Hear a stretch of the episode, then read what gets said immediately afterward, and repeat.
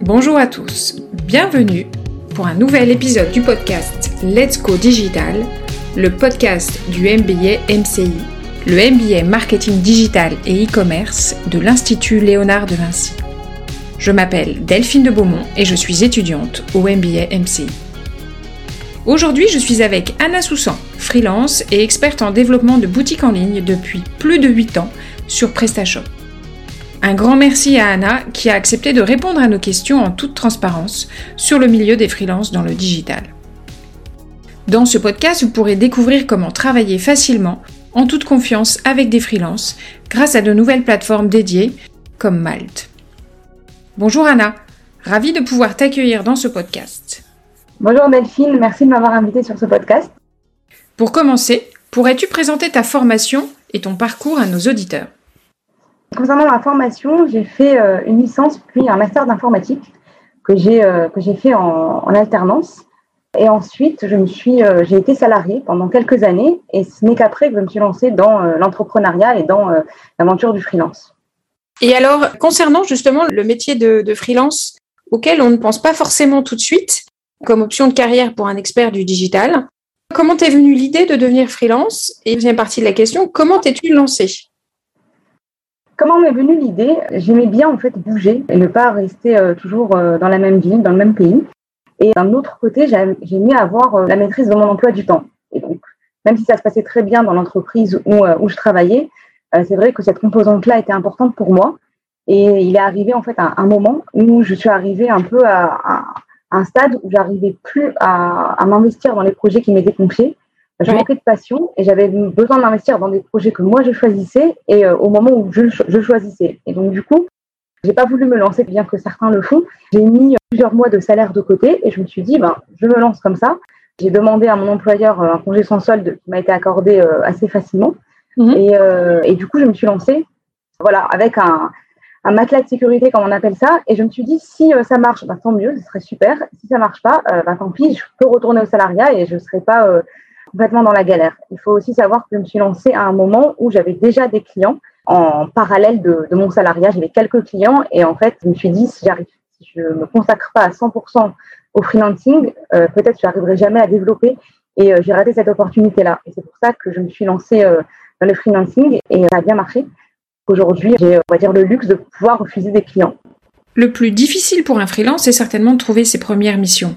Et pour toi, Anna, ces premiers clients avec lesquels tu as commencé à travailler pendant ton job de salarié, comment les as-tu trouvés? Alors, ça a commencé par du bouche à oreille. Au début, je n'avais pas du tout pensé à pouvoir faire des, euh, missions en, en, freelance en étant salarié. Ça a commencé par du bouche à oreille, une personne qui me dit euh, Est-ce que tu peux me construire mon site internet, etc. Et quand j'ai vu qu'il y avait de la demande et qu'il y avait euh, une opportunité là-dessus, je me suis aussi inscrite sur les, plateformes de, de freelance, dont Malte qui est la plateforme principale aujourd'hui, et même l'unique plateforme sur laquelle je suis euh, euh, sérieusement. Et, en fait, c'est comme ça que ça a commencé. Disons qu'aujourd'hui, euh, la moitié de mes clients viennent par le bouche à oreille ou par la recommandation d'anciens clients, et l'autre moitié vient de Malte. Concernant ton, offre de service, est-ce que tu peux nous détailler un petit peu ce que tu proposes? Si tu as des exemples de réalisations un, peu concrètes qui peuvent nous permettre de comprendre ce que tu fais? Au départ, euh, j'étais un peu touche à tout, jusqu'à avoir compris que pour euh, réussir en freelance, il fallait se spécialiser. Et en fait, je me suis spécialisée sur ma euh, spécialité à l'origine, c'est-à-dire l'e-commerce. Donc aujourd'hui, je propose uniquement la création, la refonte, la migration ou l'amélioration des sites e-commerce sur PrestaShop. Si voilà, on vient me contacter pour un autre type de projet digital, je peux renvoyer vers d'autres freelance partenaires. Mais moi, personnellement, je m'occupe plus que des sites e-commerce sur PrestaShop. Euh, quelques exemples de réalisations euh, récentes. Il y a Classique Daily. Market, c'est un peu une marketplace de, vente de produits alimentaires euh, un peu aux quatre coins du monde. Ils sont pas présents en France, présents à Dubaï, au Vietnam, à Singapour, mais pas encore en France. Un site français que j'ai réalisé là il y a quelques mois, c'était autobrasseur.fr, qui vend du matériel pour brasser soi-même sa bière. J'ai encore beaucoup d'autres réalisations. Après, voilà, j'invite à, à, consulter le portfolio sur le site internet Très bien. Merci beaucoup. C'est très clair. Donc, nous nous sommes rencontrés sur Malte, donc, qui est la plateforme, comme tu le disais tout à l'heure, qui recense la, communauté la plus importante de freelance. avec plus d'un million de freelances en France. Selon toi, quels sont les, avantages d'être sur Malte? Et une question, en dehors de Malte, est-ce que tu utilises d'autres plateformes que tu conseilles à un entrepreneur ou une agence qui cherche des freelances? Concernant Malte, moi j'ai une très bonne expérience dessus parce qu'ils ont un, système qui n'existe pas, en tout cas pas à ma connaissance, sur d'autres plateformes. C'est-à-dire que ce n'est pas nous, euh, les freelances, qui allons vers euh, le client, mais c'est le client qui vient vers nous. Et en fait, ça permet déjà de faire un tri entre les clients sérieux et ceux qui sont moins sérieux, qui cherchent juste à, tirer les prix vers le bas, par exemple, ou bien qui cherchent juste à faire un comparatif de devis sans avoir un, projet réel derrière. Mhm. Ce qui est bien aussi sur Malte, c'est que l'algorithme encourage et récompense, on va dire, les meilleurs profils. Les meilleurs profils dans quel sens? Les profils, par exemple, les freelances qui répondent rapidement, qui laissent pas un client pendant quatre jours sans répondre à son message, qui fidélisent, qui sont aussi plusieurs missions avec euh, leurs propres clients. Et ça, c'est quelque chose que je n'ai pas vu sur d'autres plateformes. Parce qu'il faut savoir qu'en freelance, il y a deux choses très importantes. Les compétences, mais pour moi, euh, peut-être étonnamment, ce n'est pas le plus important. Il y a aussi les compétences et les aptitudes humaines euh, du freelance, c'est-à-dire euh, quelles sont ses qualités humaines, est-ce qu'il va être réactif ou bien il va pouvoir laisser un message urgent pendant trois jours et son client en face ne sait plus quoi faire pour le contacter? est-ce qu'il va fournir du travail de qualité? Est-ce qu'il va être honnête? Tout ça, c'est très important et mes propres clients me le disent. Souvent, quand ils me choisissent, c'est parce que je suis réactive, parce que je leur propose des solutions et pas parce que je suis forcément la meilleure développeuse prestataire qu'ils ont trouvée. Et dans ce cas-là, je trouve que Malte permet, on va dire, de recommencer cette, réactivité, par exemple. Est-ce qu'il y a d'autres, il y a d'autres euh, plateformes où je suis J'ai été à un moment sur d'autres plateformes, mais que je ne conseille pas du tout, euh, parce que c'est des plateformes qui tirent justement les prix vers le bas, euh, parce que le système est inversé par rapport à Malte. C'est-à-dire que le client propose son, son, projet et après, il y a tous les freelances qui doivent, entre guillemets, lui sauter dessus pour avoir le projet. On est aussi en concurrence avec le monde entier. Euh, et donc, du coup, on est en concurrence avec des gens euh, de Madagascar, d'Indonésie, etc. C'est pas que leur euh, travail n'est pas de qualité, mais c'est juste que la, le niveau de vie là-bas n'est pas du tout le même en France et on peut pas, la concurrence n'est pas possible. On peut pas s'aligner avec leurs tarifs. Et souvent, j'ai eu parfois des clients qui étaient passés par des agences même, des, des freelances qui étaient, par exemple, à Madagascar, sont revenus vers moi en étant très déçus, en disant, ben voilà, on reprend le projet à zéro parce que c'est pas fiable, parce qu'on n'arrive pas à communiquer, parce qu'ils ne comprennent pas les enjeux qu'on a en France. Et aussi, en fait, la localisation parfois est importante parce que quelqu'un peut très bien parler français à l'autre bout du monde, ne peut pas comprendre forcément ce dont on a besoin en France. Je voulais savoir aussi avec quel type de clientèle tu travailles. Ce sont uniquement des, entrepreneurs ou tu as aussi euh, des agences? Alors, je travaille principalement avec des sociétés, donc des PME, des TPE, aussi des, euh, quelques multinationales. Je travaille parfois aussi avec des agences, mais euh, la difficulté aujourd'hui, c'est que euh, agence, elle a besoin de réactivité, ce que je comprends. Et moi, de mon côté, c'est difficile, quand j'ai beaucoup de clients, de m'organiser euh, du jour au lendemain. Donc, je travaille aujourd'hui moins avec les agences. J'en ai quelques-unes, mais je travaille beaucoup moins avec les agences. Je travaille vraiment plus avec les, les ECD. Pour un entrepreneur qui voudrait se lancer donc dans la création d'un site e-commerce, quels sont les éléments dont tu vas avoir besoin pour avancer et quelles seront les étapes suivantes pour finaliser son projet? Alors, les premiers éléments, c'est euh, déjà les besoins qu'il exprime et qu'est-ce qu'il veut faire, quel est son objectif. Parfois, un client peut exprimer un besoin, mais s'il n'a pas d'objectif au bout, qui est clairement défini, on ne va pas pouvoir lui proposer la meilleure solution. Donc, moi, j'aide parfois les, euh, les, entrepreneurs à poser, enfin les entrepreneurs, les sociétés, les clients que j'accompagne à poser leurs objectifs pour savoir où on va et aussi quels moyens on va devoir mettre dessus. Parce que quelqu'un qui veut être premier en France, voilà, j'ai un client qui m'a dit récemment, moi, je vais être l'Amazon du food en France. Donc, forcément, vu son ambition, je ne vais pas lui proposer la même chose que quelqu'un qui me, dit je vais faire 10 000 euros de chiffre d'affaires par mois.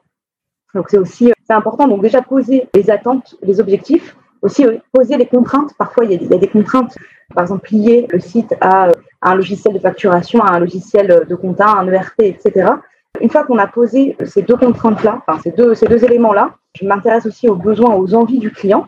Et avec ça, en fait, on peut, on peut déjà commencer à avancer, à faire des propositions au client et euh, après à se décider euh, si on travaille ensemble. Et si on, travaille ensemble, euh, je lui demande plusieurs éléments, s'il a déjà une charte graphique, s'il veut qu'on en construise une, quels sont les types de produits qu'il va vendre, de quelle façon, quel va être le processus d'achat, ça c'est très important. Pas tous les produits se vendent de la même façon. Et en fait, c'est comme ça qu'on peut construire le projet e-commerce d'un client. Merci Anna pour cette réponse. Autre question importante par rapport à ce qu'on vient de vivre là dans l'année précédente, avec la, donc la massification du e-commerce avec la période du Covid. As-tu personnellement observé un impact sur l'organisation de ton travail quotidien et as-tu assisté à une augmentation de la demande des, entreprises pour se développer justement là dans la vente en ligne? Totalement. C'est été vraiment euh, pratiquement du jour au lendemain. J'ai eu un flux de demandes que j'ai pas pu en fait euh, absorber euh, en totalité parce que d'un coup, beaucoup d'e-commerçants se sont rendus compte, enfin beaucoup de commerçants plutôt, se sont rendus compte que sans site internet, ben, avec le confinement, ben, ils peuvent plus vendre, ils peuvent plus générer de chiffre d'affaires. Et un site internet, en fait, ça permet de sauver leur activité à ce moment-là.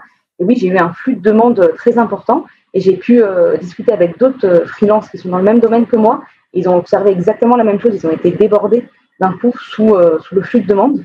Parce qu'en fait, il y a eu deux catégories de, de commerçants à ce moment-là. Euh, certains qui avaient soit un site internet euh, e-commerce ou pas, mais qui étaient un peu délaissés, où ils ne voyaient pas trop l'intérêt de le, de le maintenir. D'autres qui avaient un projet e-commerce, mais qui repoussaient ça à chaque fois à plus tard. Ça, c'était une première catégorie. Une deuxième catégorie, des, des commerçants qui pensaient ne jamais avoir affaire à l'e-commerce. Ces deux catégories-là se sont rendus compte d'un coup que quand tous les magasins ferment euh, par décret gouvernemental parce qu'il y a une pandémie, eh ben là, le site e-commerce peut les sauver et, en fait, tout le monde s'est réveillé au même moment. Oui, bien sûr. Et justement, comment ces, entreprises et ces commerçants, comment font-ils aujourd'hui pour, euh, pour choisir un, prestataire? J'imagine que c'est pas très facile pour eux, c'est quand même assez nouveau. Quel conseil donnerais-tu pour être sûr de, de choisir le, le, meilleur freelance? Et à ton avis, euh, est-ce qu'il y a une méthode que peuvent utiliser certains de tes clients pour justement choisir un freelance? Comme je te le disais au, départ, pour moi, le, une composante très importante, si ce n'est pas la plus importante d'un freelance, c'est euh, ses qualités humaines, sa mhm. réactivité, euh, la façon dont il répond, euh, de réponse il donne. Est-ce qu'il cherche à aider son client vraiment ou est-ce qu'il cherche juste à signer un, devis et à en toucher l'argent? Mhm. Si je devais donner un conseil aux clients, c'est déjà premièrement de, de poser leurs besoins parce qu'en fonction de leurs besoins, ils n'auront pas besoin du même freelance au niveau des compétences. Quelqu'un qui veut, par exemple, développer un site e-commerce tout simple, quelqu'un qui veut développer une immense marketplace, forcément, il n'a pas besoin des, mêmes, des mêmes freelances.